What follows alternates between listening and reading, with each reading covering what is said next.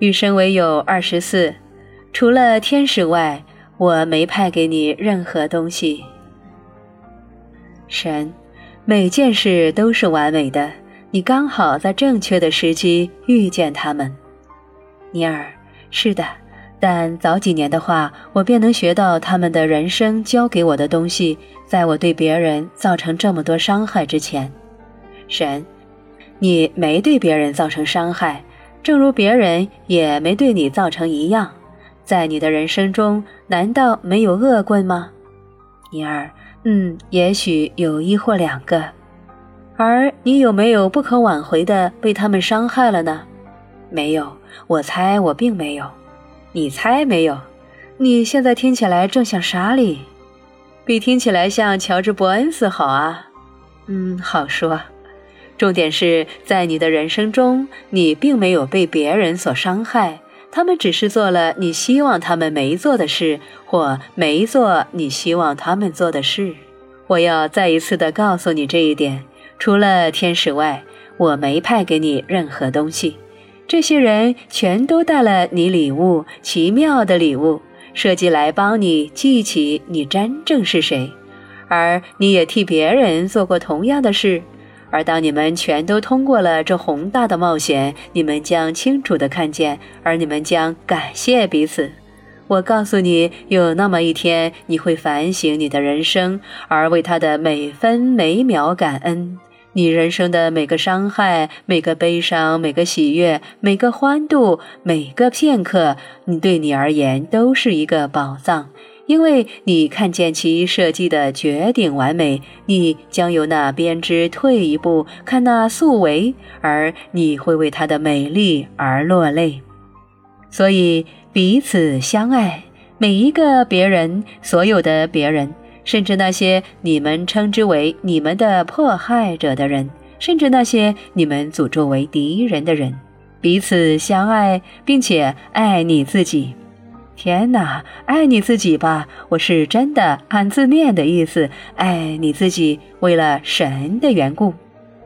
有时候非常难那样做，尤其是当我想起我过去是什么德行的时候。在我一生大部分时间里，我并非一个非常好的人。我花了三十年，我的二十多岁时、三十多岁时和四十多岁，我做了一个绝顶的。别说了，别以那方式判你自己的罪。你并非曾走过地球表面的最糟的人，你并非魔鬼再生，你曾是，并且是一个人类，会犯错，试着找到回家的路。你很迷茫，你由于迷惑才做了你所做的，你迷失了，你曾迷失，而如今又被寻回。别再失去你自己。这会回到你自己自怜的迷宫里，在你自己罪恶感的迷茫里，不如召唤你自己上前，以你对你是谁所曾抱持过的下一个最伟大憧憬之最恢宏版本的样子，把你的故事说出来，但却不要只是你的故事。你的故事就像每个人的人生故事一样，它只是你以为你是谁而已。它并非你真正是谁。如果你用它来忆起你的真正是谁，你曾是很聪明的用了它，你将是完全如它本该被用的方式利用了它。所以说出你的故事，并且让我们看见，因为其结果你还忆起了什么，以及还有什么样可让所有的人记得的东西。嗯。也许我并非一个绝顶的，不论什么，但我显然不善于使人们感觉安全。纵使在八零年代早期，当我以为我已学到了一点有关个人成长的事时，我却没应用我所学的。那时候我又结婚了，离开了泰利卡尔维提克牧师团，还离开了嘈杂的圣地亚哥，到了华盛顿州的一个很小的镇克里奇泰。但在那生活也没有处理得很好，大部分是因为与我相处根本不很安全。我很自私，总是操纵我能操纵的每一刻和每一个，以便得到我所要的。当我搬去奥利港的波特兰，想有一个新的开始时，也没有多大改变。我生活不但没改进，反而从复杂到更复杂。决定性的打击是我们的公寓发生了大火，几乎毁掉了我们拥有的所有东西。但是我还没有跌到最底呢。那时我打散了我的婚姻，形成了其他的关系，又把他们打散。我像个溺水的男人，挣扎着想保持浮着，而几乎将我四周的每个人都跟我一同拖下去。到此时，我知道事情不可能更糟了，只不过他们真的变得更糟。一位八旬老翁开着一辆老爷车迎面撞上我的车，使我颈骨破裂。结果我带着肺成领圈超过一年，好几个月，每天需要做密集的物理治疗，更多的月份则是每隔一天。终于渐渐减为一周两次，然后到最后它结束了。但我的人生中每一件其他的事也一样结束。我失去了谋生力量，失去了我最近的亲密关系。而有天走到外面，发现我的车子也被偷了。译者注：费城领圈的意思就是车祸颈部受伤的人固定脖子用的那个白色的软领圈。真是个祸不单行的典型例子。我一辈子都会记得那一瞬间。仍然因每件其他出了毛病的事而摇摇欲坠。我在路上走来走去，突然希望我只是忘了把车子停在哪里，然后怀着绝对的放弃和深深的怨苦，我跌跪在人行道上，大声嚎哭泄愤。一个过路的女人惊讶地瞪我一眼，急忙窜到街的另一边去了。两天后，我拿着我最后的几块钱，买了张巴士车票去南奥里港。我的三个孩子跟他们的母亲住在那里。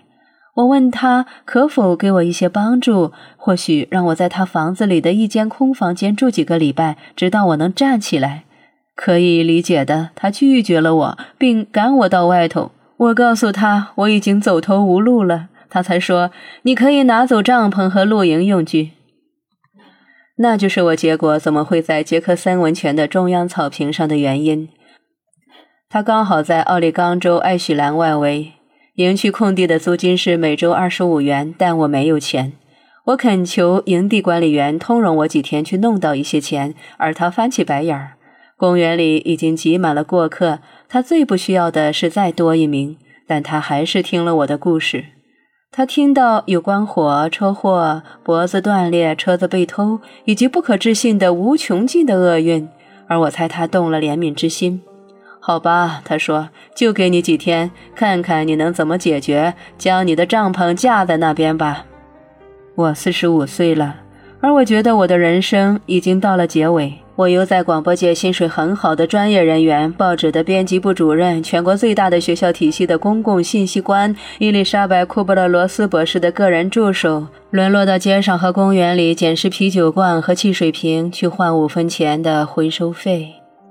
二十个罐子换一块钱，一百个换一张五元券，而一周五张五元券让我留在了那个营地。我在温泉区消磨了大半年。在那段时间，我对街头生活学到几件事。当然，我并不是真的在街上，但是与之非常接近了。我发现，在户外、在街上、在桥下及在公园里有一个密码。如果地球上其余的人也都遵循它，就会改变世界，彼此互相帮助。如果你在外面待上不止几周之久，你会认识其他与你一同在那儿的人，他们也会认识你，但并没有任何涉及个人的事。请注意，没有人会问你你怎么来到这儿的。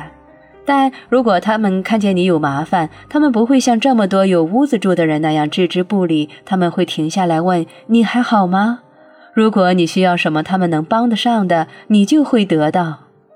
在街上，我曾遇到过一些家伙，有的给了我他们的最后一双干被子，或当我看起来达不到我的定额时，他们会把他们平日捡的罐子分给我。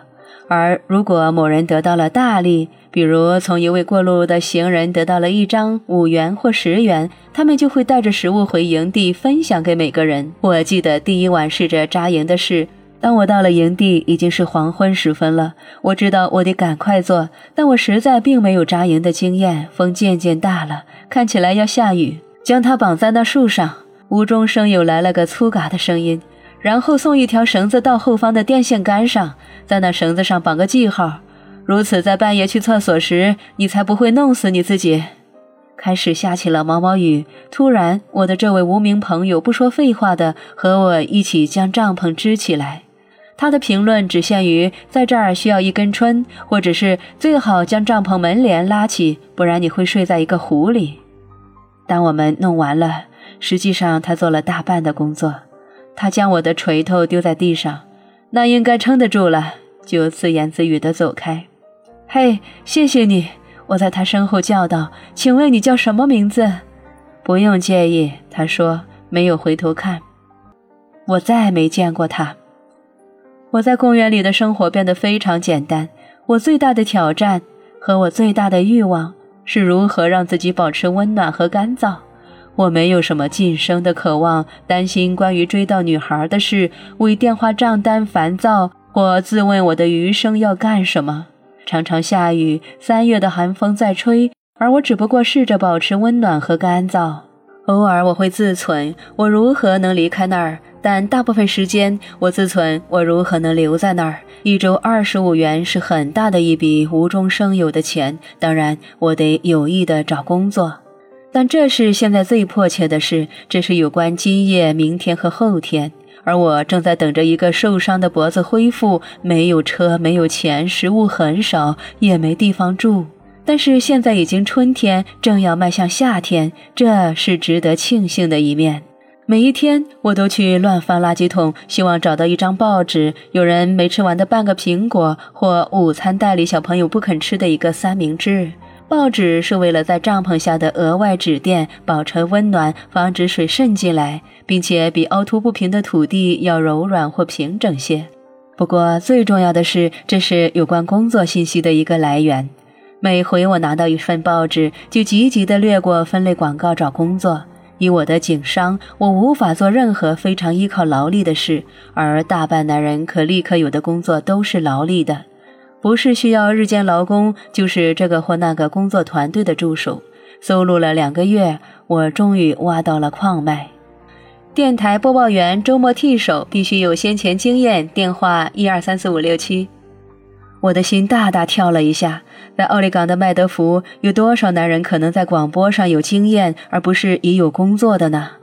我快步跑到电话亭，迅速翻阅“感谢上帝，他在那儿”的电话簿黄页，找广播电台，丢下我可贵的一个二十五分钱，拨了那电话号码。要征人的节目部主任不在，他回你电话好吗？一个女性的声音说道。没问题，我随意地说，以我最好的广播声音提到我打电话来是与征求助理的广告有关。我会在这儿一直到下午四点。我给了他公共电话的号码，就挂上了，然后坐在靠近电话亭的地方三个小时之久，等待那根本没来的回电。第二天早上，我在垃圾桶里找到一本瓶装版的爱情小说，将它抓起来，走回到电话亭去。如果必要的话，我准备在这里坐上一整天。在九点时，我坐下来，打开我的书，告诉自己。如果在中午之前没有电话，我会再投资另一个两毛五，在午餐后打到电台去。电话铃在九点三十五分响了。抱歉，我昨天没法回你电话。节目部主任说，我分不开身。有人转告我，你来应征周末 DJ 的广告，你有经验吗？再次的，我用较低沉的胸腔音说：“嗯，我不时的做过些播音工作。”我满不在乎地说，然后补充：“在过去二十年里，当这对话在发生之际，我祈祷着，当我站在那儿说话时，不要有一部大的二位车辆隆隆开进公园。我不希望我必须解释为什么一部大车正开过我的客厅。你能不能过来一下？”节目部主任提议道：“你有没有什么播音的茶盒带？”播音的插盒带是消除背景音乐后的 DJ 工作的录音带，我显然令他深感兴趣。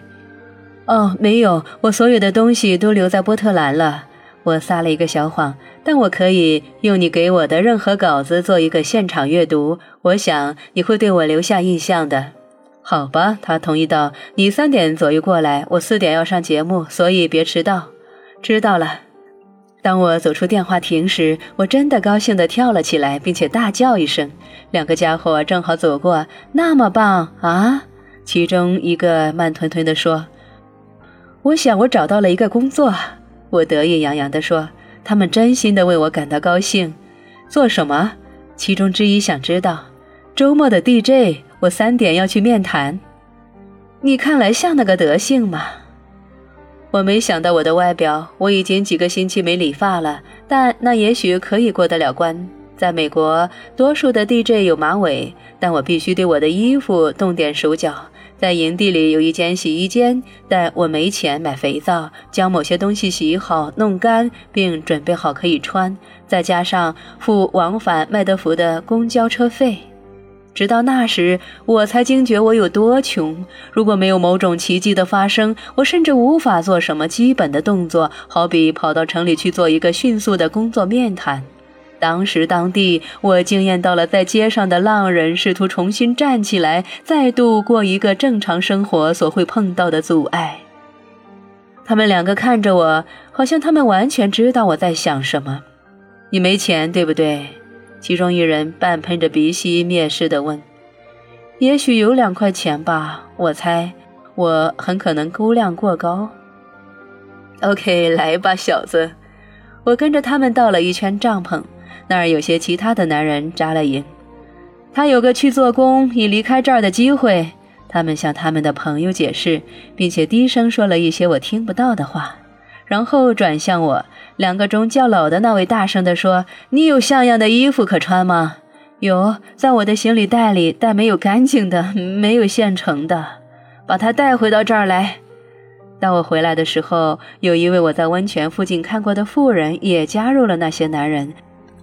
他住在点缀着公园的几个小拖车之外一里。你去把这些东西洗好、弄干，我会帮你烫平，亲爱的。”他宣布。一个男人走上前来，给了我一个小的棕色纸袋，里面硬币叮当作响。伙计们全丢了些钱进去，一起合作。他解释道：“去洗你的衣服吧。”五小时之后，我光光鲜鲜地出现在广播电台，看起来好像我是从我的上城公寓里走出来的。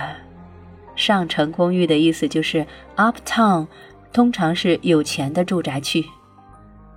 我得到了那份工作，我们能付你的是一个小时六块两毛五，八小时一天，一周做两天。节目部主任说：“我很抱歉，我无法付你更多。你条件太好了，所以如果你决定不做，我会了解的。一周一百元，我将赚到一周一百元，那就是一个月四百元，在我人生的那个时候是笔财富。不不，它正是我现在在找的东西。”我假装不经意地说：“我喜欢以前的广播电台的事业，但现在我转了业。我只是想找个方法让我保持熟悉，这对我是很有趣的。我并没有撒谎，它是真的有趣，幸存下去的趣味。我在帐篷里又住了两个月，省下足够的钱，花了三百元买了一辆六三年的车。我感觉我像一个百万富翁。”在营区，我们那个团体里，我是唯一的有车阶级，并且是唯一有固定收入的人。而这两者，我都随意的与所有其他人分享，从没忘记他们为我所做的事。对下降的气温感到紧张，在十一月，我搬到公园里一间小小的、只有一个房间的小木屋里，租金一周七十五元。将我的朋友们留在外面，我觉得很内疚。他们没人有那么多钱，所以在真的很冷的或下场的夜晚，我会邀请他们其中一或二人与我分享我的房间。我轮流要他们，所以每个人都有机会避开坏天气。正当看起来我会永远做这份美差的时候，我收到了城里另一家广播电台来的一个意外提案，要我过去做他们下午交通尖峰时间的节目。他们是无意中收听到我周末的节目表演，而喜欢上他们所听到的。但麦德福并非一个很大的广播市场，所以一开始他们只给我一个月九百元。不过，我又终于在做全职的工作，并且能够离开营地了。我在那儿住了九个月以上，那是我永不会忘怀的一段时间。我祝福我拖着露营用具跋涉到那公园的那一天，因为它根本不是我生命的结束，却是开始。在那公园里，我学到了有关忠诚、诚实、真诚和信任，还有关于简朴、分享和存活。我学到永远不向失败投降，而接受此时此地真实的东西，并且感恩。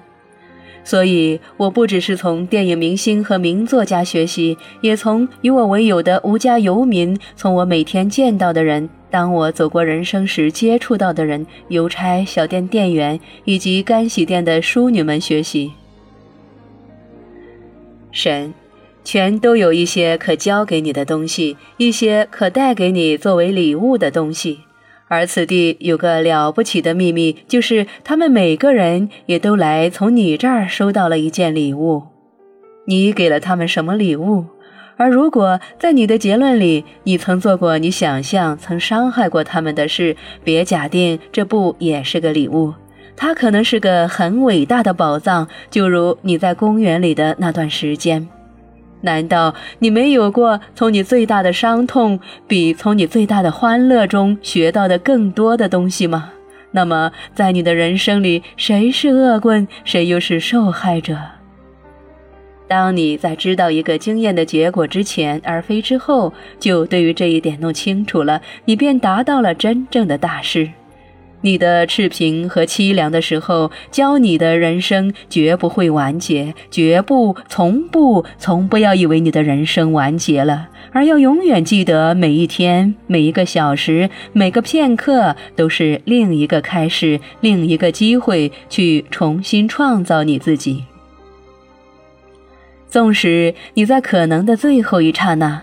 在你死亡的瞬间这样做，你便会令你的整个经验变得合理了，并且在神面前荣耀他。纵使你是一个惯犯，一个谋杀犯，住在死刑犯的牢房里或走向刑场，尽管如此，这仍是真的。你必须知道这个，你必须信任他。事实若非如此，我便不会这样告诉你。